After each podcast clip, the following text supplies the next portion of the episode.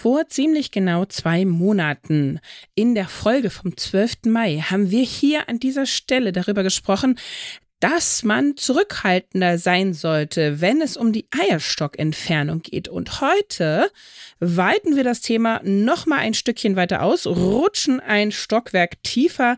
Diesmal geht es um neuere und vielleicht besser angepasste OP-Methoden beim Cervix-Karzinom. Eine Dosis Wissen der Podcast für Health Professionals.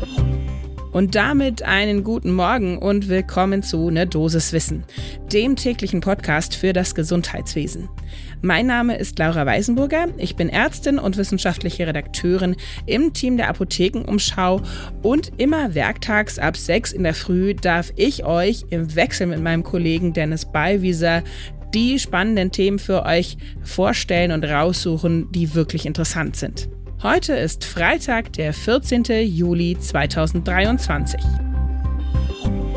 Ein Podcast von gesundheithören.de und Apothekenumschau Pro. Und wie immer, wenn wir uns so neue respektive alternative Therapiemethoden anschauen, gibt es da natürlich auch einen Anlass für.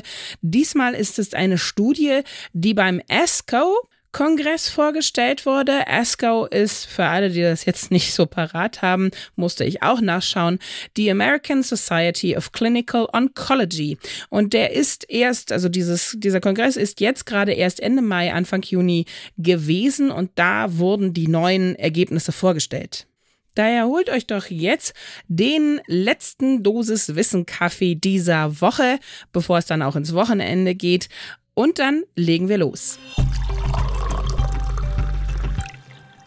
Unser Rechercheteam hat nochmal so ein bisschen nachgeschaut, wie das eigentlich genau aussah mit dem Cervix-Karzinom. Das ist noch gar nicht so lange her.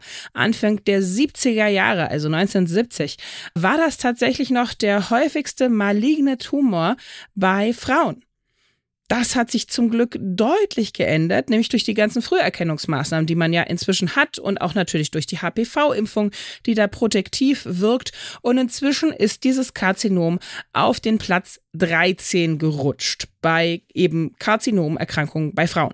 Heutzutage stellt diese Karzinomerkrankung nur noch knapp zwei Prozent an allen Malignomen bei Frauen und um noch ein bisschen mit Zahlen zu schmeißen, zuletzt war eben die Inzidenz von neu erkrankten Frauen jährlich bei 4400 und Todesfälle gibt es natürlich auch aufgrund des Cervixkarzinoms. Da lag die Zahl bei 1500 pro Jahr. Insgesamt stirbt eine von 340 Patientinnen an einem Cervixkarzinom.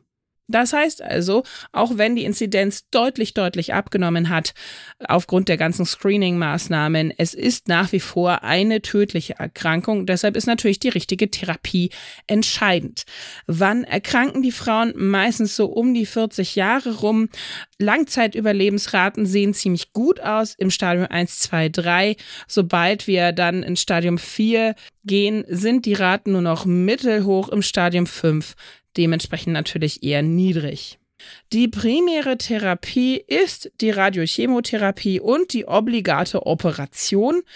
Bei dieser OP sind vielfältige OP-Methoden im Umlauf. Bei ganz vielen gibt es gar nicht ausreichend Evidenz, um zu sagen, die ist besser als diejenige. So steht es zumindest in der Leitlinie. Der Standard, der sehr weit verbreitet ist, ist aber die Radikal-OP. Sprich also, ich entferne die gesamte Gebärmutter, mache eine radikale Lymphknotendissektion, entferne angrenzendes Bindegewebe und den oberen Teil der Vagina mit dazu. Und wie das eben nun mal bei Radikaloperationen so ist, habe ich oder kann ich natürlich durchaus Nebenwirkungen von dieser Radikal-OP haben als Betroffene. Bei der radikalen Hysterektomie mit Lymphknotendissektion können das die Verletzung der Blase sein, mit einer resultierenden Blasenschwäche, Blasenentleerungsstörung, eine verminderte Lebensqualität. Na klar, ganz natürlich, wenn ich plötzlich unter Inkontinenz leide und, das darf man überhaupt nicht vergessen, eine deutlich verminderte sexuelle Gesundheit der Betroffenen. Was bedeutet hier verminderte sexuelle sexuelle Gesundheit, da verbirgt sich im Grunde genommen nur dahinter, dass man sich relativ viele Sorgen um die Sexualität selbst macht und dass die Frauen auch deutlich sexuell weniger aktiv sind. Und inzwischen ist das ja zum Glück einfach auch ein Kriterium, das immer wieder in Therapien mit berücksichtigt wird. Kann Sexualität noch gelebt werden, ja oder nein, weil das gehört nun mal zur Gesundheit dazu.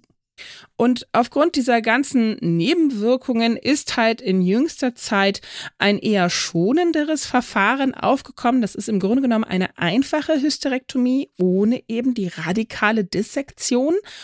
Und da gab es längere Zeit keine Daten zu. Und jetzt hat eine randomisierte prospektive Studie eben Daten erhoben.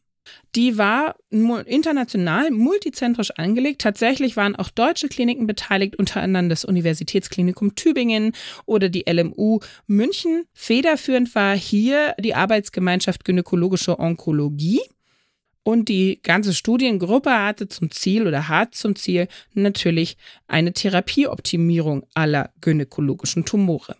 Eingeschlossen in die Studie wurden 700 Frauen mit Cervixkarzinom, alles histologisch nachgewiesen, mit höchstwahrscheinlich guter Prognose.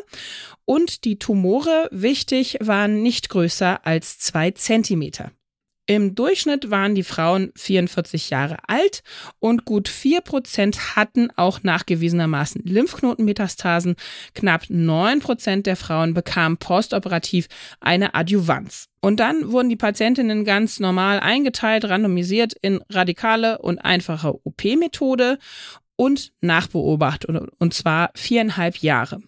Endpunkt war natürlich das Auftreten von Rezidiven. Tja, und die Ergebnisse, man muss es ganz klar sagen, waren doch sehr positiv. Denn Rezidive waren in beiden Gruppen eigentlich komplett gleich, lagen bei 2%, also auch schön niedrig.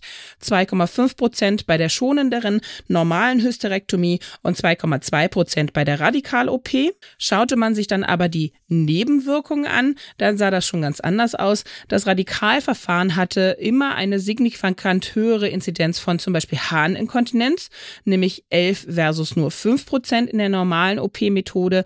Und bei Harnverhalt war es sogar noch deutlicher, da waren es 10 versus einem halben Prozent während der Nachuntersuchungen.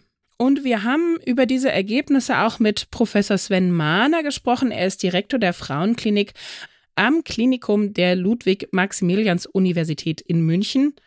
Und er hat die Studie auch als sehr positiv eingeordnet. Er meinte aber auch, wenn man ein kleines Haar in dieser Suppe suchen will, dann findet man eventuell dieses da das pelvine rezidivfreie Überleben der ursprüngliche primäre Endpunkt war, braucht man dafür eigentlich statistisch gesehen eine gewisse Zahl an Rezidivereignissen. Und in dem vorliegenden Fall müssten es eigentlich knapp 50 sein. Aber nach einigen Jahren Nachbeobachtung hat man halt festgestellt, wir haben viel zu wenig Rezidive dafür. Da hätte man jetzt eigentlich noch hm, ziemlich lange warten müssen, bis man eben diesen Endpunkt erreicht hätte. Und daher hat man einfach die prozentuale Rezidivrate nach drei Jahren als neuen primären Endpunkt genommen.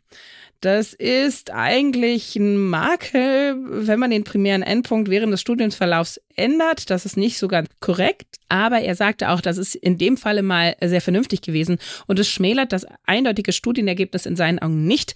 Die Nichtunterlegenheit der einfachen Methode hat sich im primären Endpunkt und in den sekundären Endpunkten gezeigt.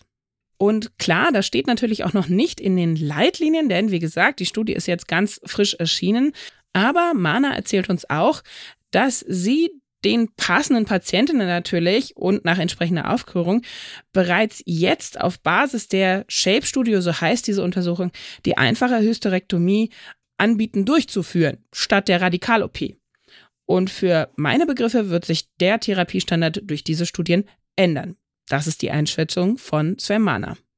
Das sind doch, finde ich, sehr positive Nachrichten zum Wochenende.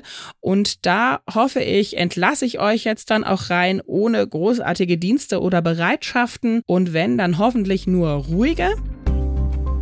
Wenn ihr am Montag früh gleich eine Erinnerung bekommen wollt, dass eine neue Dosis Wissen erschienen ist, dann stellt euch doch jetzt gleich die Glocke ein, abonniert unseren Kanal und dann bekommt ihr eine Meldung Montag früh gleich auf euer Handy. Podcast von gesundheithören.de und Apothekenumschau Pro.